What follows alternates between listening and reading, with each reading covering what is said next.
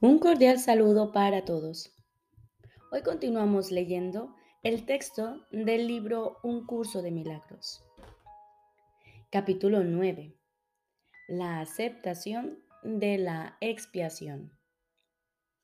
Primera parte. La aceptación de la realidad. Jesús nos dice, tener miedo a la voluntad de Dios es una de las creencias más extrañas que la mente humana jamás haya podido concebir. Esto no habría podido ocurrir a no ser que la mente hubiese estado ya tan profundamente dividida que le hubiese sido posible tener miedo de lo que ella misma es. La realidad solo puede ser una, entre comillas, amenaza para lo ilusorio ya que lo único que la realidad puede defender es la verdad. El hecho mismo de que percibas la voluntad de Dios, que es lo que tú eres, como algo temible, muestra que tienes miedo de lo que eres. Por lo tanto, no es de la voluntad de Dios de lo que tienes miedo, sino de la tuya. Tu voluntad no es la voluntad del ego, y por eso es por lo que el ego está contra ti. Lo que parece ser el temor a Dios es en realidad el miedo a tu propia realidad. En un estado de pánico no se puede aprender nada de manera consistente. Si el propósito de este curso es ayudarte a recordar lo que eres y tú crees que lo que eres es algo temible, de ello se deduce forzosamente que no aprenderás este curso. Sin embargo, la razón de que el curso exista es precisamente porque no sabes lo que eres. Si no sabes lo que es tu realidad, ¿por qué estás tan seguro de que es temible?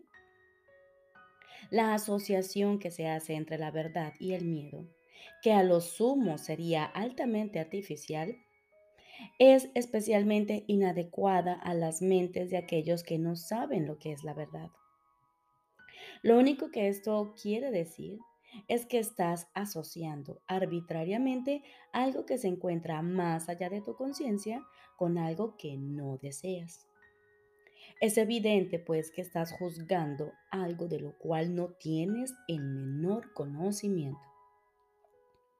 Has urdido esta extraña situación de forma tal que te resulta imposible escapar de ella sin un guía que sepa cuál es tu realidad. El propósito de este guía no es otro que el de recordarte lo que deseas. Él no está tratando de imponerte una voluntad ajena. Está simplemente haciendo todo lo posible dentro de los límites que tú le impones por restablecer tu propia voluntad en tu conciencia. Has aprisionado tu voluntad más allá de tu propia conciencia, donde todavía se encuentra, pero desde donde no puede ayudarte. Cuando dije que la función del Espíritu Santo es separar lo falso de lo verdadero en tu mente, quise decir que Él tiene el poder de ver lo que has ocultado y reconocer en ello la voluntad de Dios. Gracias a este reconocimiento, Él puede hacer que la voluntad de Dios sea real para ti porque Él está en tu mente y por lo tanto, Él es tu realidad. Si la percepción que Él tiene de tu mente trae la realidad de esta hasta ti, te está ayudando a recordar lo que eres.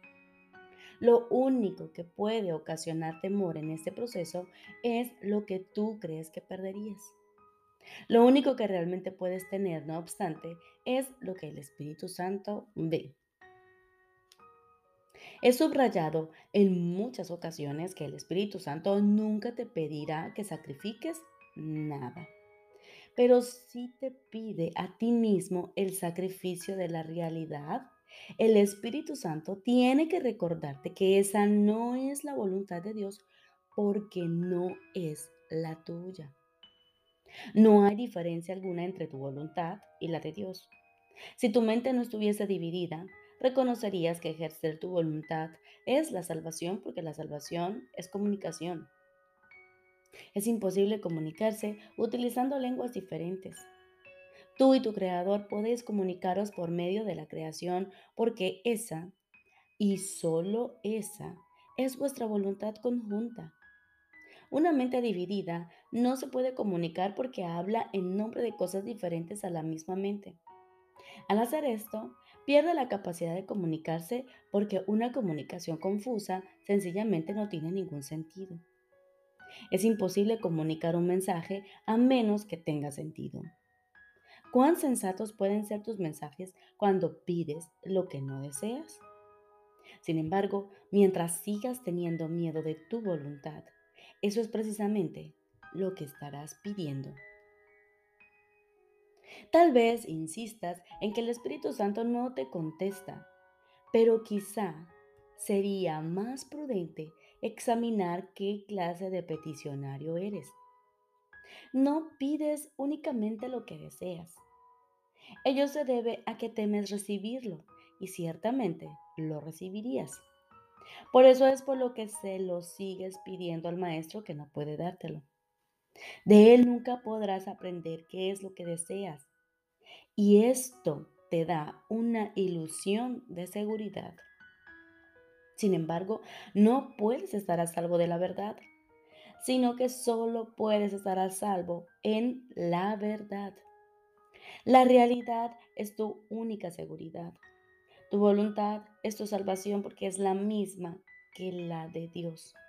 La separación no es más que la creencia de que es diferente.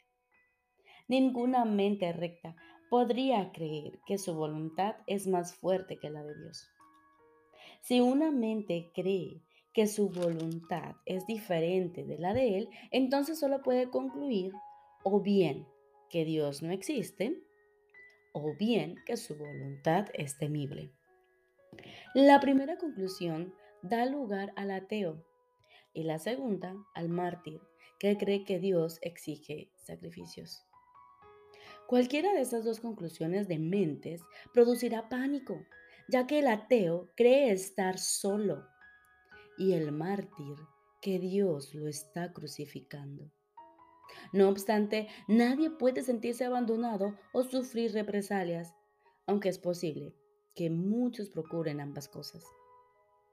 ¿Puedes acaso pedirle al Espíritu Santo semejantes regalos y esperar recibirlos?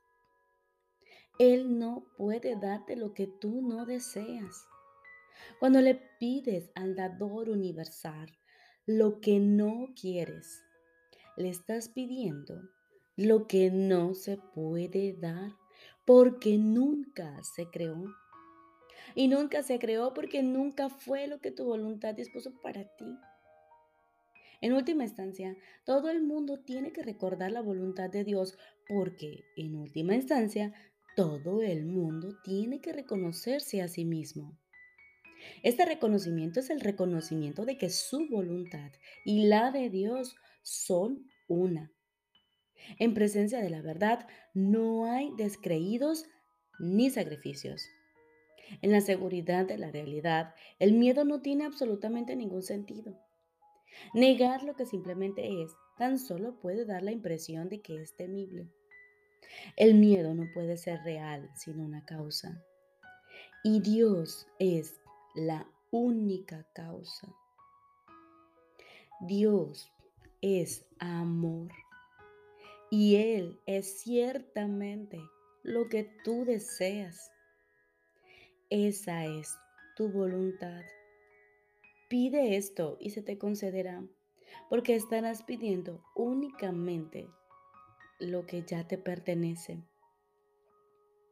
Cuando le pides al Espíritu Santo lo que te podría hacer daño, Él no puede contestarte porque no hay nada que te pueda hacer daño. Y por lo tanto, no estás pidiendo nada.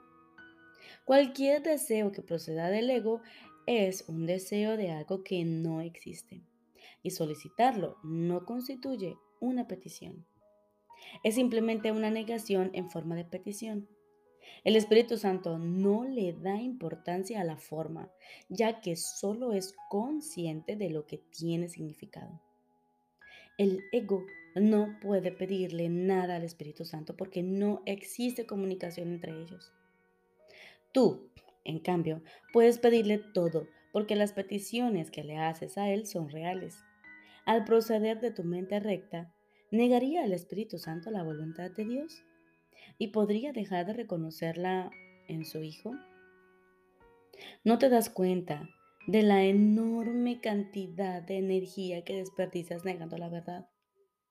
¿Qué le dirías a alguien que se empeña en intentar lo imposible, creyendo que lograrlo es tener éxito? La creencia de que para poder ser feliz tienes que tener lo imposible está en total desacuerdo con el principio de creación. Dios no pudo haber dispuesto que tu felicidad dependiese de lo que nunca podrías tener. El hecho de que Dios es amor no requiere que se crea en ello, pero sí requiere aceptación. Puedes ciertamente negar los hechos, pero no puedes hacer que cambien. Si te tapas los ojos con las manos, no podrás ver porque estarás interfiriendo con las leyes de la visión. Si niegas el amor, no podrás conocerlo porque tu cooperación es la ley de su existencia. No puedes cambiar las leyes que tú no promulgaste. Las leyes de la felicidad fueron creadas para ti y no por ti.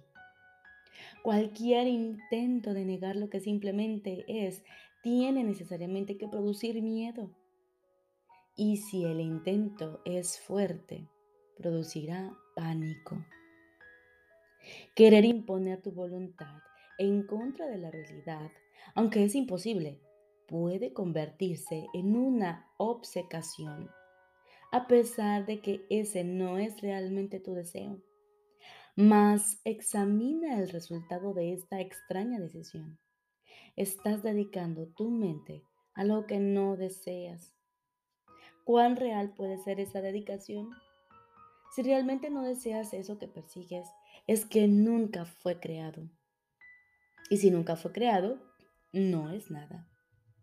¿Puedes realmente estar dedicado a lo que no es nada? Dios, en su dedicación, a ti te creó dedicado a todo y te dio aquello a lo que estás dedicado. De otra manera, no habrás sido creado perfecto. La realidad lo es todo y tú lo tienes todo porque eres real.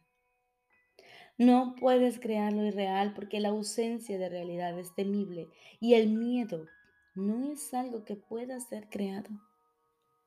Mientras sigas creyendo que es posible tener miedo, no podrás crear.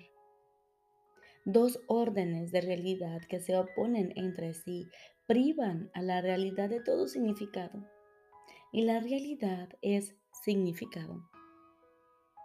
Recuerda pues que la voluntad de Dios es posible ya y que nada más lo será nunca.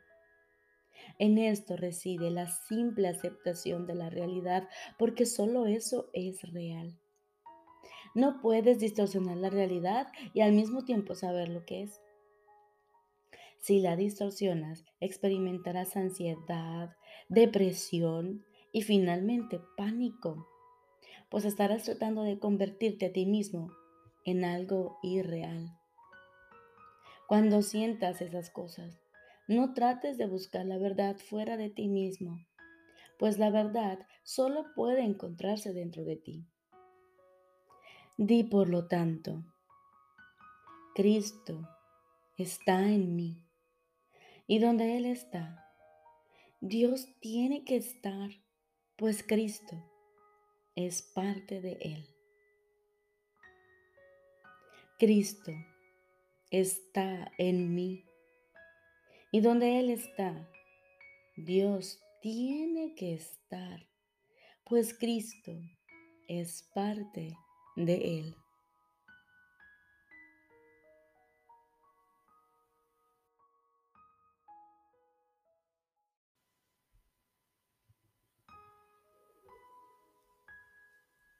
Ahora continuamos con el libro de ejercicios. Lección número 66. Mi función y mi felicidad son una. Mi función y mi felicidad son una. Seguramente habrás notado que en nuestras lecciones más recientes hemos hecho hincapié en la conexión que existe entre desempeñar tu función y alcanzar la felicidad. Esto ha sido así porque realmente tú no ves la conexión. Sin embargo, se trata de algo más que una simple conexión. Son una misma cosa. La manera en que cada una se manifiesta es distinta, pero el contenido es exactamente el mismo. El ego está batallando constantemente con el Espíritu Santo en torno a la cuestión fundamental de cuál es tu función. También batalla con él constantemente con respecto a qué es tu felicidad. No es esta una batalla que tenga dos contendientes. El ego ataca y el Espíritu Santo no responde. Él sabe cuál es tu función. Él sabe qué es tu felicidad. Hoy intentaremos ir más allá de esta batalla completamente absurda y arribar a la verdad con respecto a tu función. Nos vamos a enfrascar en... No nos vamos a enfrascar en argumentos fútiles con respecto a lo que es tu función. No vamos a tratar inútilmente de definir lo que es la felicidad ni de determinar los medios para alcanzarla. No vamos a gratificar al ego escuchando sus ataques contra la verdad. Sencillamente nos alegraremos de que podemos descubrir lo que ésta es. El propósito de la sesión de práctica larga de hoy es que aceptes el hecho de que no solo existe una conexión muy real entre la función que Dios te dio y tu felicidad, sino que ambas cosas son de hecho lo mismo. Dios te da únicamente felicidad. Por lo tanto, la función que Él te dio tiene que ser la felicidad, aunque parezca ser otra cosa. Los ejercicios de hoy son un intento de ir más allá de estas diferencias de aspecto y de reconocer un contenido común allí donde en verdad lo hay. Comienza la sesión de práctica de 10 o 15 minutos reflexionando sobre estos pensamientos. Dios me da únicamente felicidad. Él me ha dado mi función. Por lo tanto, mi función tiene que ser la felicidad. Repito, Dios me da únicamente felicidad. Él me ha dado mi función. Por lo tanto, mi función tiene que ser la felicidad. Trata de ver la lógica en esta, en esta secuencia. Incluso si aún no aceptas la conclusión. Repito, trata de ver la lógica en esta secuencia, incluso si aún no aceptas la conclusión. Únicamente si los dos primeros pensamientos son erróneos, podría ser falsa la conclusión. Reflexionemos entonces por un rato sobre estas premisas según practicamos. La primera premisa es que Dios te da únicamente felicidad. Esto, desde luego, podría ser falso, pero para que fuese falso sería preciso definir a Dios como algo que Él no es. El amor no puede dispensar maldad y lo que no es felicidad es maldad. Dios no puede dar lo que no tiene, ni puede tener lo que Él no es. Si Dios no te diese únicamente felicidad, ciertamente sería malvado. Y esa es la definición que crees acerca de Él si no aceptas la primera premisa. La segunda premisa afirma que Dios te ha dado tu función. Hemos visto que tu mente solo tiene dos partes. Una de ellas la gobierna el ego y se compone de ilusiones. La otra es la morada del Espíritu Santo, donde reside la verdad. Solo puedes escoger entre estos dos guías.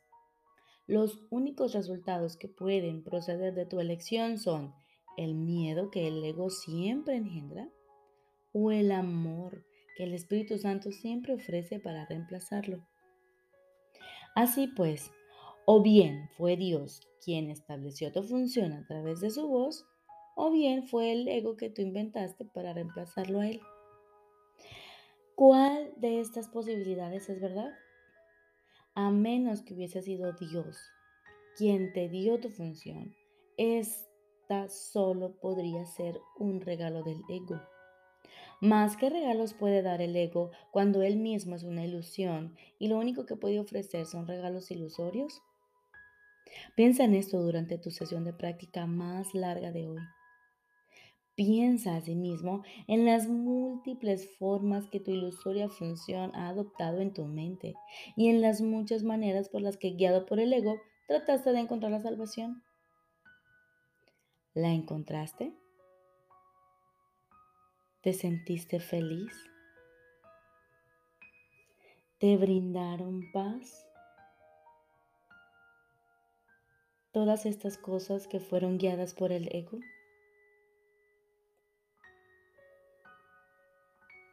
Hoy necesitamos ser muy honestos. Recuerda objetivamente los resultados que lograste y examina si en algún momento fue razonable pensar que podías encontrar felicidad en nada que el ego jamás propusiera. Con todo, la única alternativa para la voz del Espíritu Santo es el ego. Prestarás oídos a la locura o bien oirás la verdad. Trata de hacer tu elección mientras reflexionas sobre las premisas en las que se basa nuestra conclusión. Podemos concurrir con esta conclusión, pero no con ninguna otra, toda vez que Dios mismo concurre con nosotros al respecto. La idea de hoy es otro paso gigantesco hacia la percepción de lo que es lo mismo como lo mismo y de lo que es diferente como diferente. A un lado están las ilusiones, al otro la verdad. Tratemos hoy de darnos cuenta de que solo la verdad es verdad. Para las sesiones de práctica más cortas, que hoy te resultarán muy beneficiosas si las llevas a cabo dos veces por hora, sugerimos la siguiente forma de aplicación. Mi función y mi felicidad son una porque Dios me las dio las dos.